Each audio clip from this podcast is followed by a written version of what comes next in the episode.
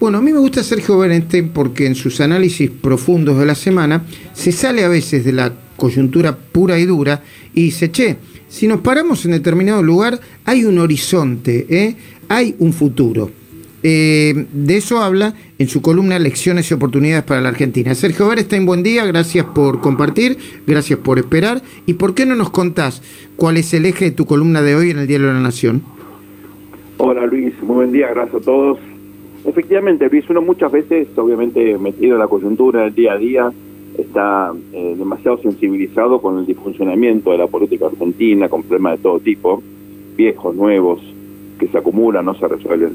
Pero cuando uno mira América Latina en particular, en este contexto, hay algunas cuestiones que vale la pena enfatizar. Recién en la elección en México, eh, el resultado fue muy importante porque la sociedad le puso un límite a López Obrador, a pesar de que ratificó que eh, es la primera minoría, amplió su liderazgo territorial, pero lo más importante es que México, una vez más, eh, tuvo un acto electoral caracterizado por la violencia.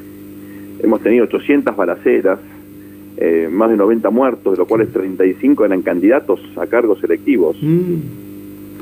Eh, gracias a Dios en Argentina la violencia política la hemos podido erradicar, ¿no?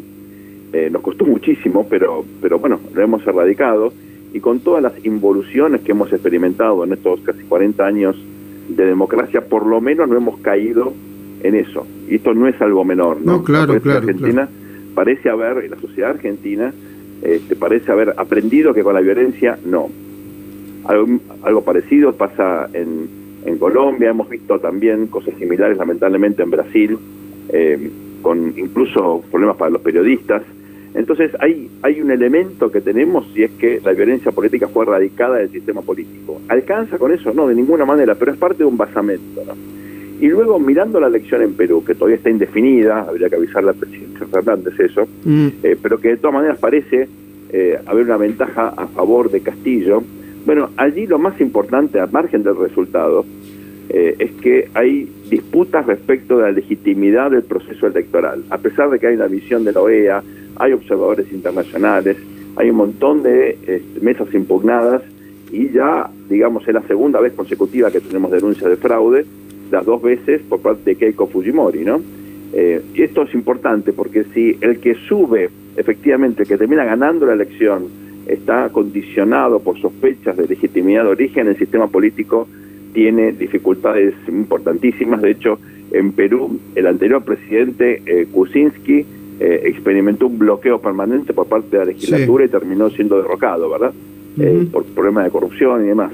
Entonces, yo creo que aquí hay otro elemento importante, es que en la Argentina el sistema electoral, a pesar de todos los problemas que tenemos, bueno, digamos, nadie lo disputa, ¿no? Siempre hay alguna irregularidad, pero no lo suficientemente grande como para que haya duda respecto a la transparencia de las elecciones. Y yo sé que falta, Sergio, para las elecciones, pero bueno, como, estás, como estamos analizando en perspectiva hacia atrás y hacia el futuro, eh, ¿Vos pensás que finalmente las elecciones la dirimen la economía? Porque viste que hay una discusión sobre el voto vacuna. Y el otro día me decía un consultor, yo creo que con cierta razón, che, la vacuna te la dan, te la terminan de dar, vos te aliviás, pero al otro día te levantás a la mañana y tenés que salir a buscar laburo o, a pelear por la economía, y eso también influye en el ánimo electoral, ¿no? la vacuna es a este gobierno lo que los metrobuses fueron para el gobierno anterior. si vos no tenés laburo, no tenés a dónde ir más rápido. Si no tenés laburo, la vacuna te sirve, pero no te soluciona el día a día. Entonces, cuidado con mirar tan parcialmente el proceso electoral. En todas las elecciones, Luis, hemos aprendido mirando el comportamiento electoral de Occidente en los últimos 60 años, hay muchos datos al respecto, siempre la economía es un factor fundamental, pero nunca es el único. Siempre es fundamental, nunca es Pero el nunca es el único. Okay. ¿Y qué otros factores pueden influir? Bueno, miremos las elecciones pasadas en Argentina. Puede influir la inseguridad, muchísimo. Podría influir la corrupción. Podría influir cuestiones puntuales, conflictos que luego derivan en pérdidas reputacionales, como fue en su momento el conflicto de campo, allá por el 2008, la elección siguiente, el 2009, el oficialismo sufrió una derrota realmente muy significativa. Entonces yo creo que hay que tener cuidado aquí, porque eh, indudablemente, eh, si bien lo económico va a ser central, hay otras cuestiones que van a complementar lo que se llaman las preferencias subyacentes de los votantes. Ahora, cuidado, porque la oposición no tiene un discurso económico alternativo y tampoco explicó por qué le fue mal cuando fue gobierno en materia económica. Claro, no terminó de explicarlo. Hay que tener cuidado. exactamente. Muy bien apuntado. ¿eh? Muy bien apuntado.